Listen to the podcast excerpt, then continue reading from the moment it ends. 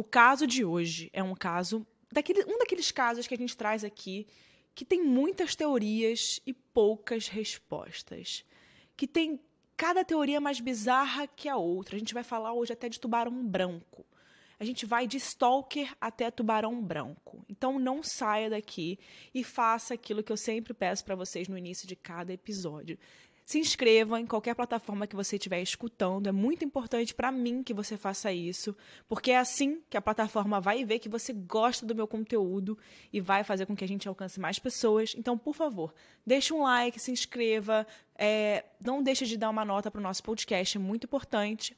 E agora sim, vamos para o caso de Michelle von Emster.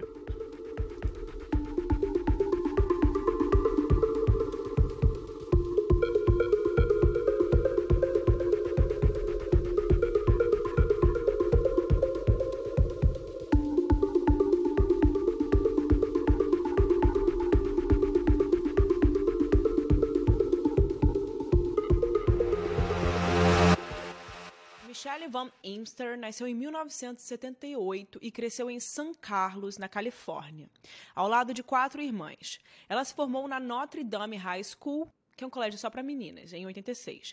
E ela começou a fazer faculdade na faculdade de St. Mary, no Texas. Mas ela não terminou porque, no meio do caminho, ela descobriu que tinha câncer. Não fica claro se o que ela teve foi leucemia ou linfoma de Hodgkin's. Gente, não sei se eu falei certo, mas enfim mas a descoberta, que foi em estágio inicial, otimizou o processo de quimioterapia, que deveria ser iniciado o quanto antes. Em um ano, ela ganhou alta da quimioterapia, que isso é um tempo recorde para pacientes com câncer. E sentindo que ela que a vida tinha lhe dado uma segunda chance, com essa experiência, Michelle decidiu não voltar a estudar, mas pegar a estrada e viver viajando. Michelle contou para um de seus amigos que ela pegou a estrada e foi para a Europa, mas a sua mãe, Bernadette, acabou desmentindo essa história. De qualquer forma, a jovem seguiu tentando descobrir novas coisas em novas aventuras. Durante o outono de 1992, Michelle se estabeleceu em uma casa alugada em Poinsettia Drive, em Loma Portal, na cidade de San Diego.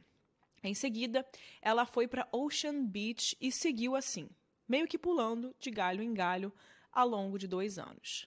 Talvez ela continuasse sendo essa nômade para a vida inteira, se não fosse o ponto final drástico que a sua vida teve. Seu destino final era um apartamento compartilhado de dois quartos na Moore Avenue 499, em Ocean Beach, San Diego, conhecido como War Zone, ou seja, não era um lugar muito bom de se viver. Era um point de drogas e caos, mas tinha aluguéis bem baratos.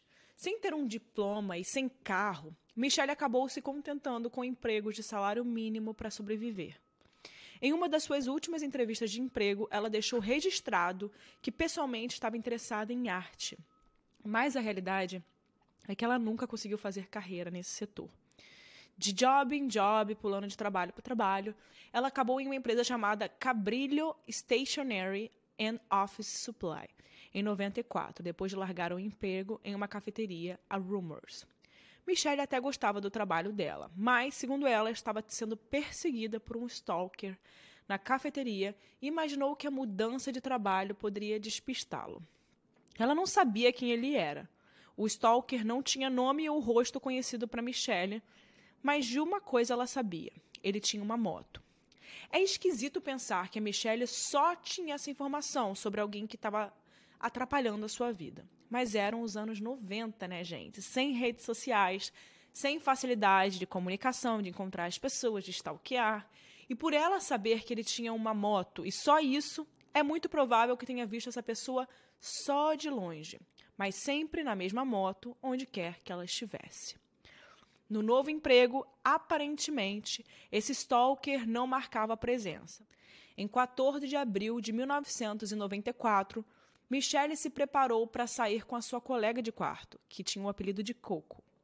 O destino era um show da banda Pink Floyd, mas assim que chegaram no lugar, as duas descobriram que compraram os ingressos errados. O Pink Floyd ia tocar, sim, mas em outro dia, em outro lugar. Gente, que loucura, né? Elas ficaram frustradas e as duas entraram no carro de Coco, né? Mas a Michelle não queria voltar para casa. A amiga disse em depoimento que a Michelle estava meio estranha e não sabia se era por causa do erro dos ingressos ou por alguma outra razão. Mas ela estava visivelmente chateada.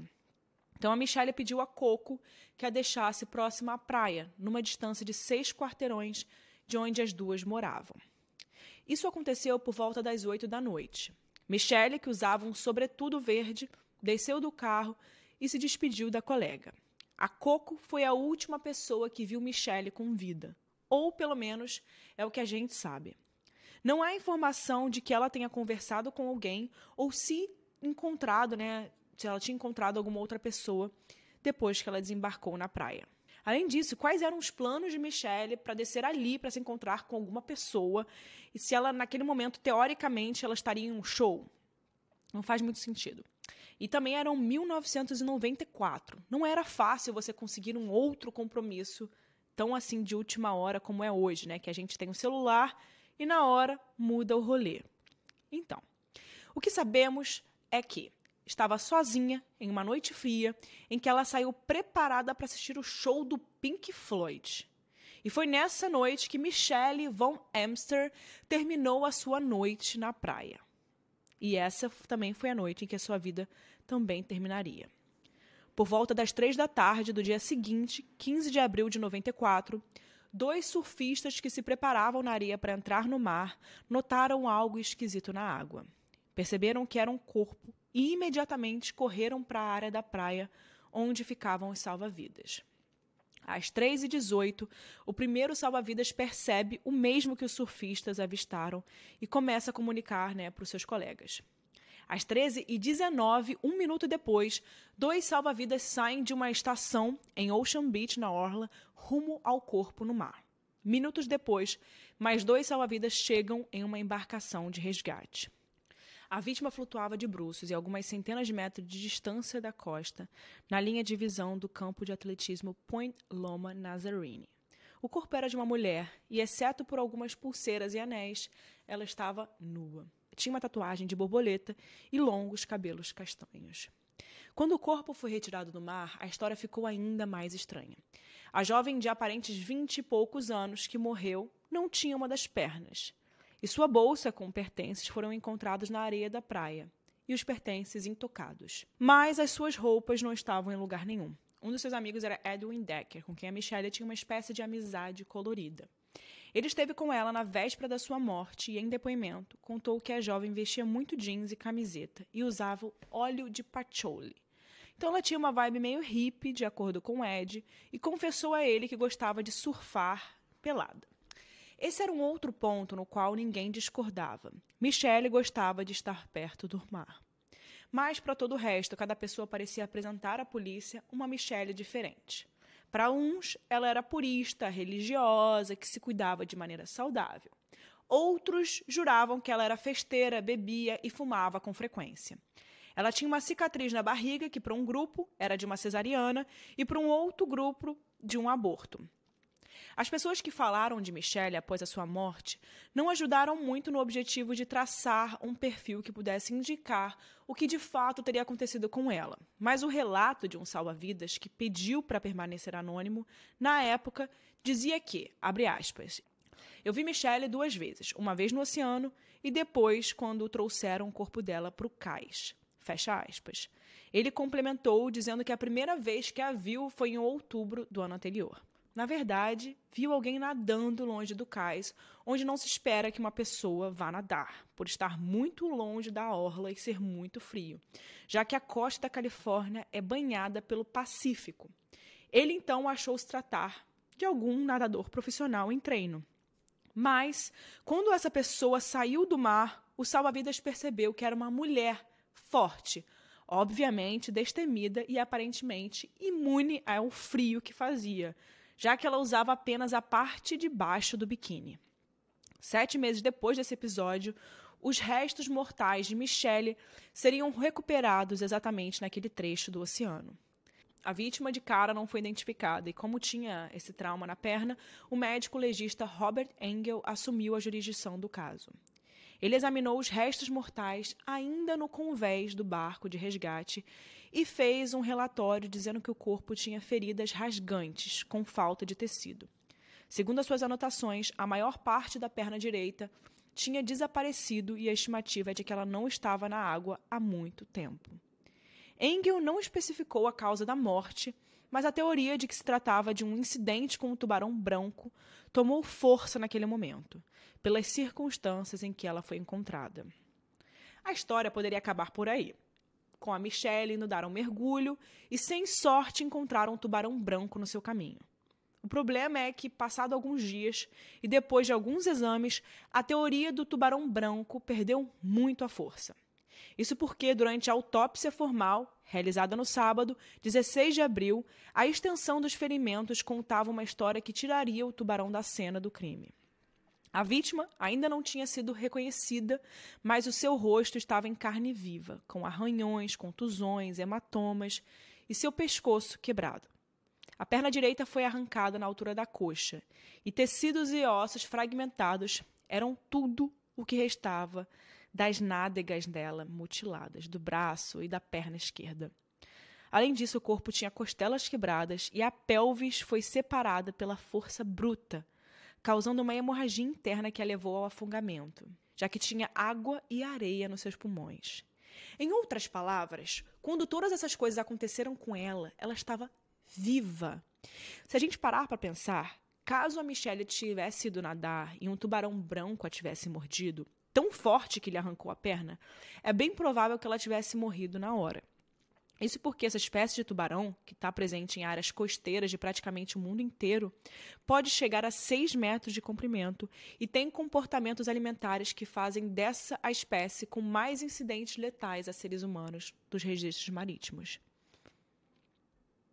E vale lembrar também que, segundo cientistas e biólogos marinhos, a raça humana não faz parte da dieta dos tubarões. Ou seja, esses peixes não vão atacar o ser humano para se alimentar apenas porque isso eles já fazem em o seu próprio ecossistema. Eu sempre gosto de deixar isso claro porque eu sou apaixonada por tubarões. Eu gosto de tubarões, gosto de pesquisar, sou fascinada por eles. E de fato, a gente não faz parte da dieta deles. Se o tubarão morde, ele morde e ele não gosta da carne humana, ele larga. É por isso que normalmente o tubarão ele tira uma perna. Porque ele morde, ele vê que não é nada, ele não consegue identificar aquilo assim. Ele morde, ele, não, ele às vezes Normalmente, quando o tubarão ele ataca, ele está numa zona de arrebentação que ele perde um pouco dos sentidos dele, porque tem ondas, tem surfistas, tem muita coisa ali acontecendo que ele perde os sentidos. E com isso, às vezes, ele pode morder um, um, uma perna, uma, um surfista achando que é alguma outra coisa. E na hora que ele morde, ele vê que é uma carne humana e eles não gostam da carne humana e largam. Então é isso que acontece. Enfim, isso não significa que a gente possa ficar lindamente nadando com tubarões de qualquer espécie e achar que está tudo bem, porque também não é bem assim, né? Mas é muito possível que a gente já tenha nadado com tubarões e nem tenha percebido. Em alguns vídeos aí gravados dos aéreos, dá para ver o quanto eles se aproximam da costa e podem passar bem pertinho da gente, e nem por isso as pessoas morrem. Existem algumas formas de atrair o tubarão para que ocorra o ataque, digamos assim, né? Como se mover de forma intensa na água, dando o bicho uma sensação de perigo para ele, ou até ter um formato que possa confundi-lo com presas naturais, né? Principalmente o surfista quando ele fica esperando a onda, ele está com os dois pés para fora e tem a forma do, da prancha. A forma da prancha e os dois pés, quando o tubarão olha de baixo, pode parecer um, um, um, animal aquático, né? Pode parecer um outro animal que faz parte da alimentação dele. E com isso, ele vai atacar achando que não é um ser humano. Inclusive, as dicas para evitar encontrar um tubarão e ir parar na boca dele são não se debater na água, evitar nadar com joias que possam refletir a luz do sol, para que o bicho não te confunda com um peixe prateado, por exemplo, e não entrar na água do mar com algum sangra sangramento, incluindo menstruação, garotas. Mas, Érica, tudo o que você está dizendo pode ter acontecido. E se Michelle estivesse menstruada? Aí a gente volta para antes de eu abrir esse enorme parêntese sobre comportamento de tubarões. Se ela tivesse sido atacada por um tubarão branco, das duas, uma. Ou teria morrido imediatamente, ou não seria só a perna que sumiria. já que nenhum tubarão vai morder só a perna da vítima, quebrar seu pescoço, deixar o corpo naquele banho de sangue e sair dali como se nada tivesse acontecido. E não iria deixar a pessoa pelada e sumir com as suas roupas, né? Brian Blackburn, o legista de San Diego, responsável pela autópsia formal do corpo, disse que ele nunca tinha encontrado uma vítima de ataque de tubarão naquela área. Por isso, nunca chegou a fazer a autópsia de uma. Ainda assim, o caso foi dado naquela época como um infeliz ataque de tubarão branco. Alguns especialistas chegaram a dar uma olhadinha no relatório e até nos restos mortais. Um deles teve duas opiniões diferentes, mas ele chegou à conclusão enfática. O seu nome é Ralph Collier, autoridade em comportamento e ecologia marinha, que passou mais de 50 anos fazendo pesquisas sobre as espécies e hoje presta consultoria da Global Shark Attack File. Antes de ver os restos da perna de Michelle, o Ralph declarou que, abre aspas, com base em relatórios preliminares, o diagnóstico do ataque de tubarão provavelmente é válido. Fecha aspas. Para ele, essa seria a primeira fatalidade confirmada por mordida de tubarão ao longo da costa do Pacífico dos Estados Unidos desde 1989. Mas isso foi antes dele ver pessoalmente os restos do osso da perna da vítima, que era basicamente a evidência inteira para o incidente com o tubarão. Ele disse que, abre aspas, quando um tubarão branco morde parte de um membro, a fratura é limpa, quase como se você o colocasse em uma serra de mesa. O que resta do fêmur de Michele era tudo menos isso. Parecia o que acontece quando você pega um pedaço de bambu e esculpe com uma faca. Esse tipo de lesão é causado quando um osso é torcido sob muita força. Por exemplo, a hélice de um barco poderia ter causado esse ferimento, mas não uma mordida de tubarão. Fecha aspas. Além disso, Ralph Collier frisou que o cadáver tinha areia na sua boca, garganta, passagens nasais, pulmões e estômagos. Para que tudo isso acontecesse durante um ataque, o tubarão teria que agarrar Michelle e enfiar o rosto dela primeiro no fundo do oceano para que ela ingerisse todo esse material e depois fazer o resto. Tubarões brancos não fazem isso. E para que a areia entrasse nos seus pulmões, a Michelle deveria estar viva, o que de novo seria impossível se um tubarão branco tivesse de fato arrancado a sua perna, como mordida. Outro especialista, Richard Rosenblatt, o presidente do Scripps, que é um instituto, é um instituto de, de oceanografia, também discordou do lado final do legista e foi preciso ao dizer que nenhuma das marcas no corpo tinham sido causadas por um tubarão branco.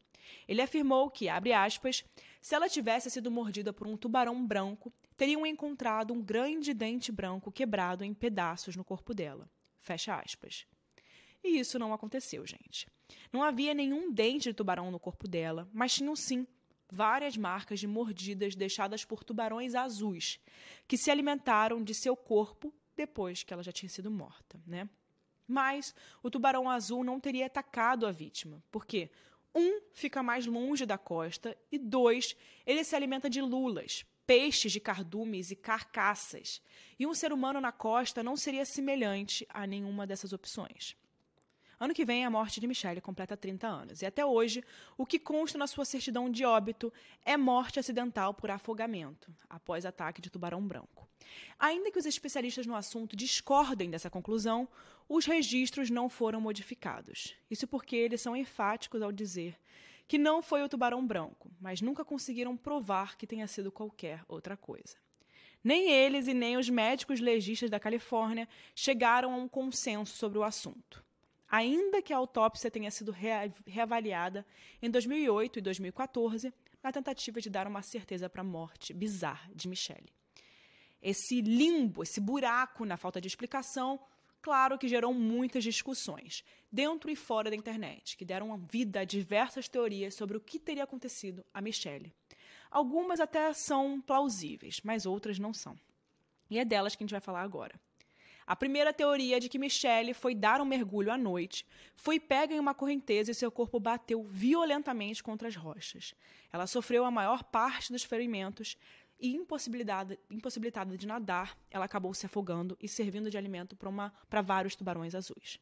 Só que a teoria não leva em consideração que a pessoa não era doida de dar um mergulho pelada à noite, em um frio tão grande que ela tinha saído de sobretudo de casa. Lembra?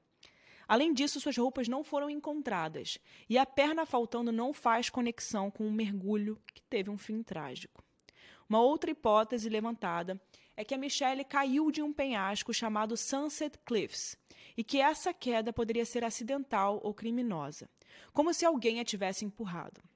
A teoria, a princípio, poderia bater, dado o pescoço quebrado, os hematomas, mas isso não explicaria a falta da perna, já que dificilmente cair de um penhasco cortaria a perna de alguém fora.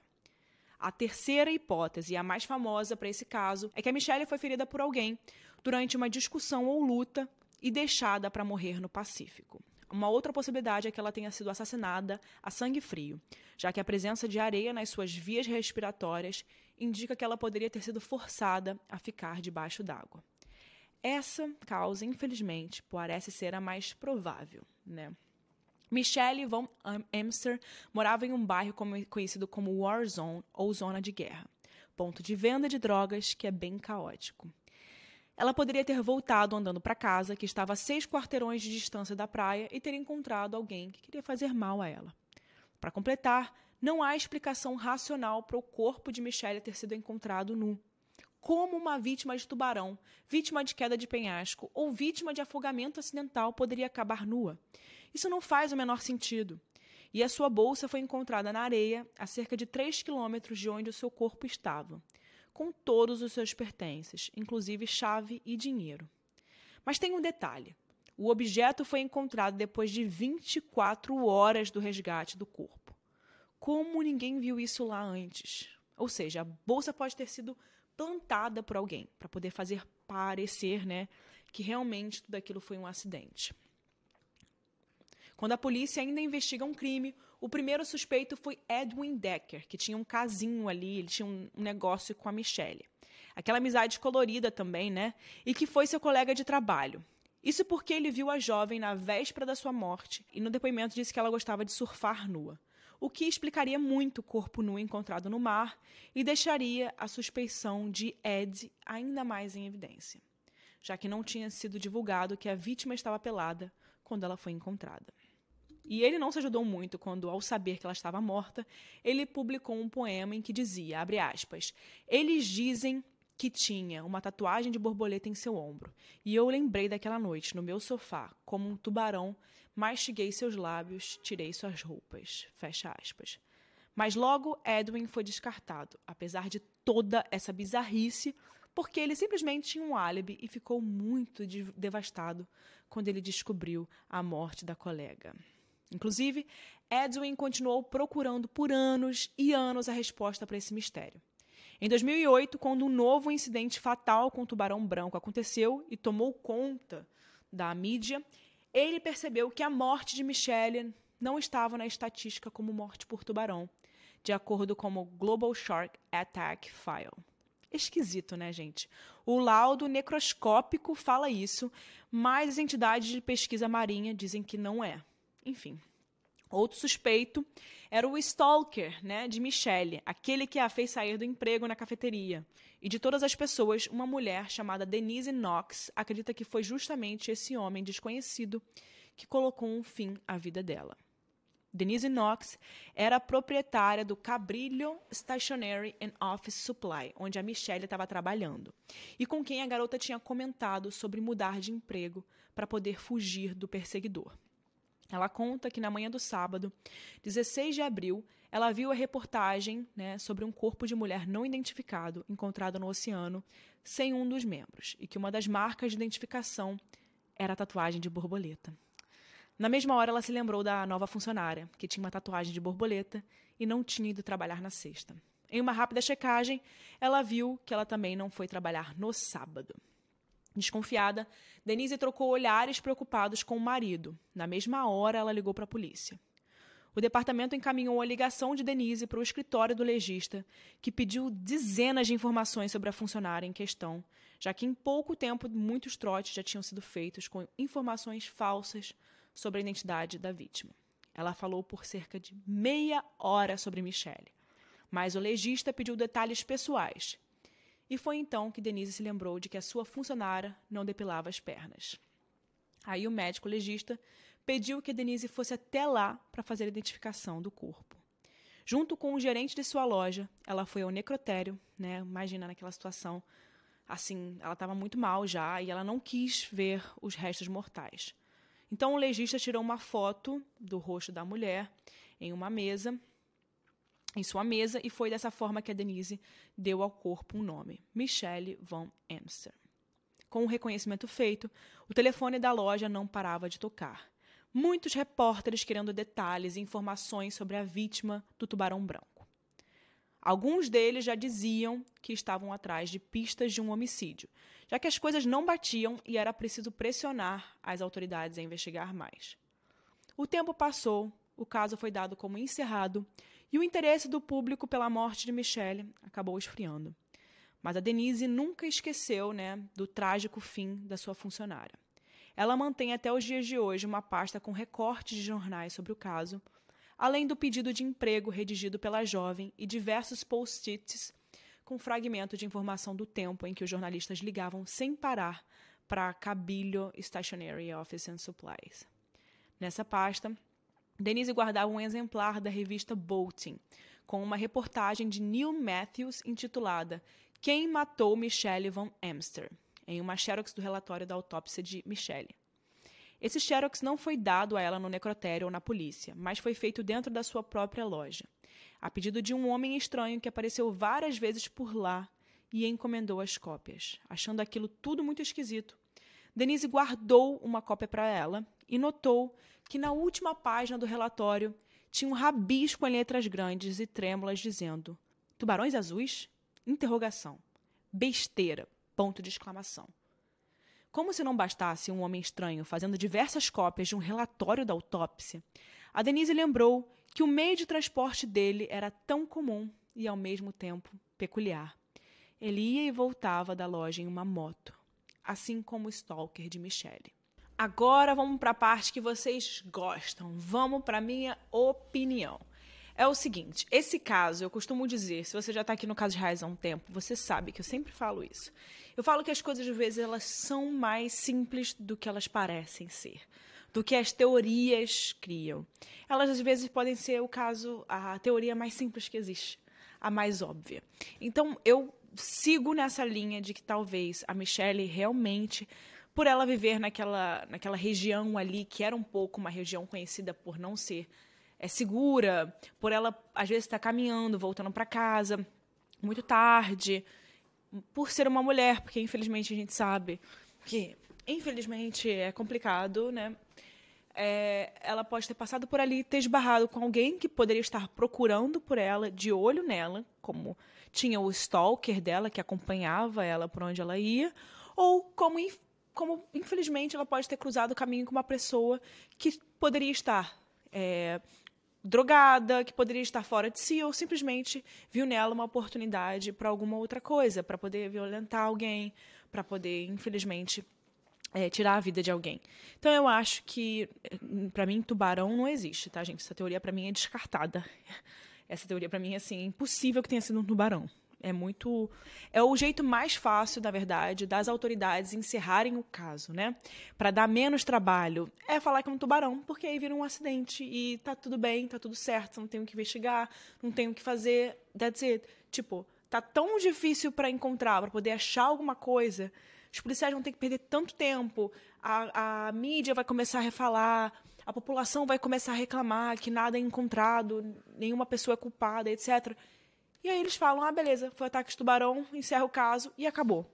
Enfim, essa é a minha opinião. Agora eu quero saber a sua opinião. Deixa aqui embaixo. Embaixo de todo episódio eu sempre deixo um box de perguntas e eu quero saber a sua opinião. Então é isso. Esse foi mais um caso aqui do Casos Reais e vejo você na próxima quarta-feira com mais um caso novo por aqui. Tchau, pessoal.